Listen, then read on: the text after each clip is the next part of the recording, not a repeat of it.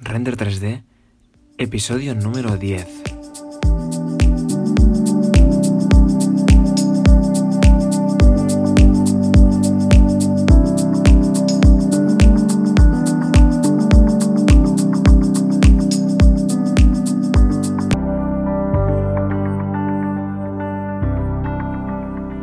Bienvenidos a Render 3D, el podcast dedicado a la presentación del producto, a la generación de gráficos 3D, al diseño en general y, como no, a la animación 3D.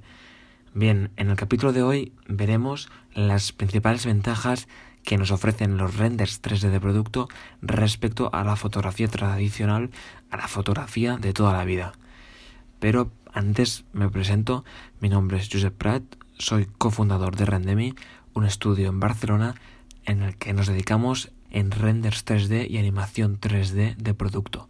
Realizamos infografías, renders de producto para presentar de una manera estéticamente agradable y que genere impacto los productos de vuestras marcas, de vuestros negocios o de vuestro portfolio, lo que necesitéis. Todo con el objetivo de generar una, una imagen de marca potente.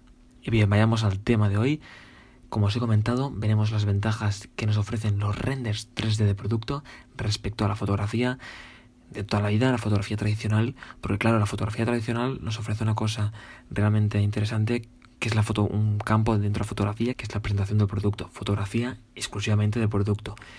Y es una, es, un, es una temática que se ha utilizado durante mucho tiempo, pero hoy en día con los, los renders de producto, pues veremos que, nos ofrecen ventajas como la personalización, podemos personalizar los materiales del producto, ya sean las texturas, ya sean los colores, ya sea, por ejemplo, si un material tiene una cierta rugosidad, pues todo eso nos lo permite mm, modificar en software. Claro, este es el producto, si no lo tenemos modelado en 3D, pues ahí habría más problemas, pero si tenemos el producto en 3D, bueno, en, en cualquier motor de render podemos personalizar miles de materiales, podemos elegir la configuración de un material el que más difícil nos parezca, pues lo podemos añadir bastante, bastante asequible.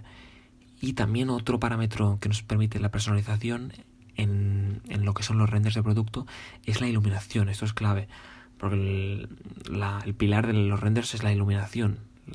Lo que realmente muestra, muestra bien el producto, lo ilumina pues con, con los de renderizado podemos configurarnos entornos acordes a nuestro producto. Si queremos un entorno más de estudio, con iluminación interior o iluminación de diferentes tipos de focos, esto lo podemos personalizar, podemos añadir el número de focos que queramos, si queremos poner un, una pared detrás o, o un plano de, suelo que refleje las luces, que cree un, un, efecto, un efecto espejo, ¿no?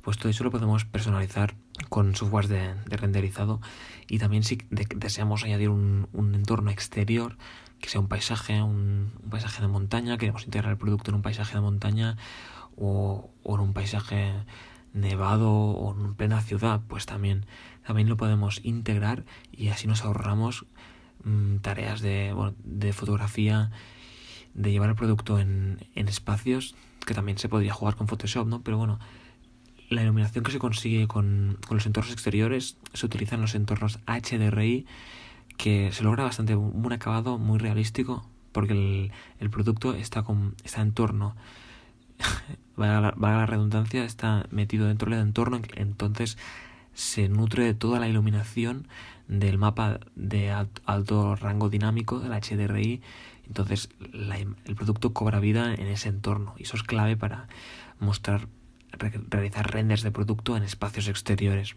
Que también nos permite otra ventaja, el tema de ajustar cámaras.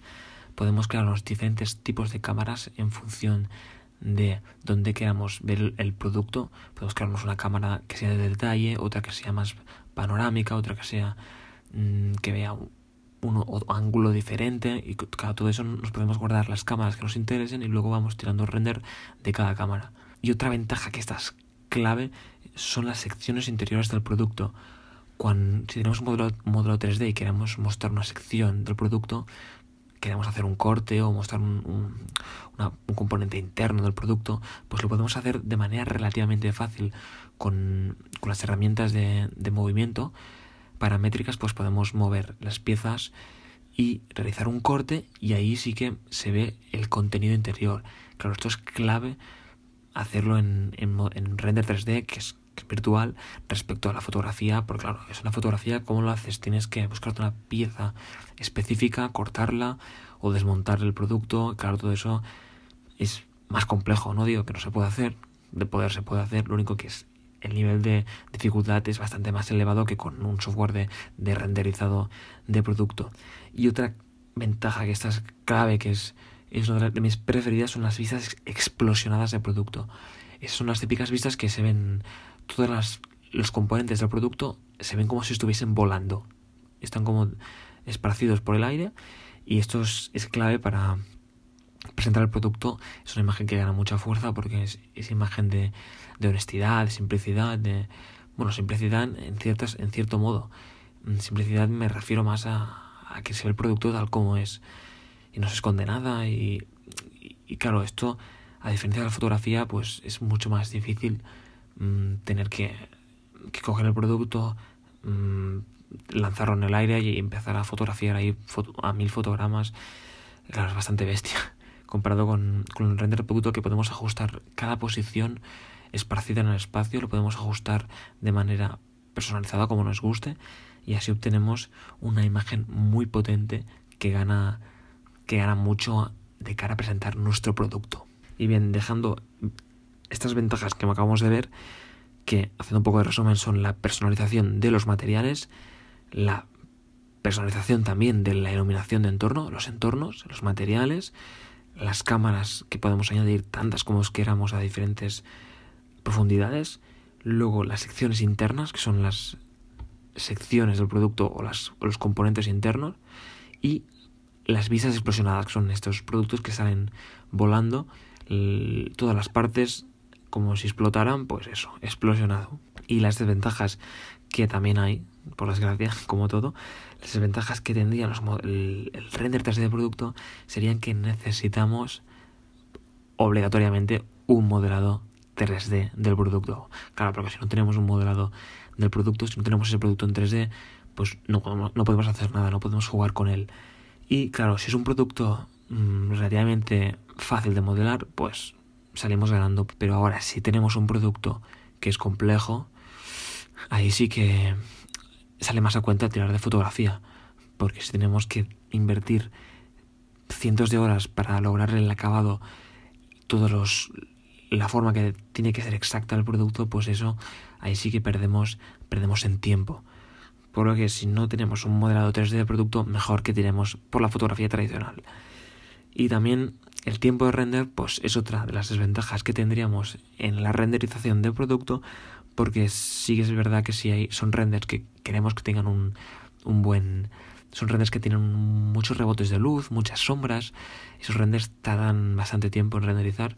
Yo ahora mismo estoy tirando un render que le he metido un cuarto de hora para que queden bien todos los rebotes de luz, toda todas las sombras que queden bien, bien finas, bien, bien acabadas. Y claro, esto es otra de las desventajas que tendríamos en cuanto al render de producto respecto a la fotografía tradicional. O sea que aquí os lo dejamos, esta valoración fotografía versus render, ya sabéis, lo mejor, la mejor solución, la mejor opción es hacer una combinación de las dos para pillar, para petarlo, para ser el, jefe de la presentación del producto. La clave es pillar de las dos, dominar de las dos, y así, así no tenemos, no tenemos problema alguno. Y bien, o sea, os animo a que os adentréis en el mundo de los renders.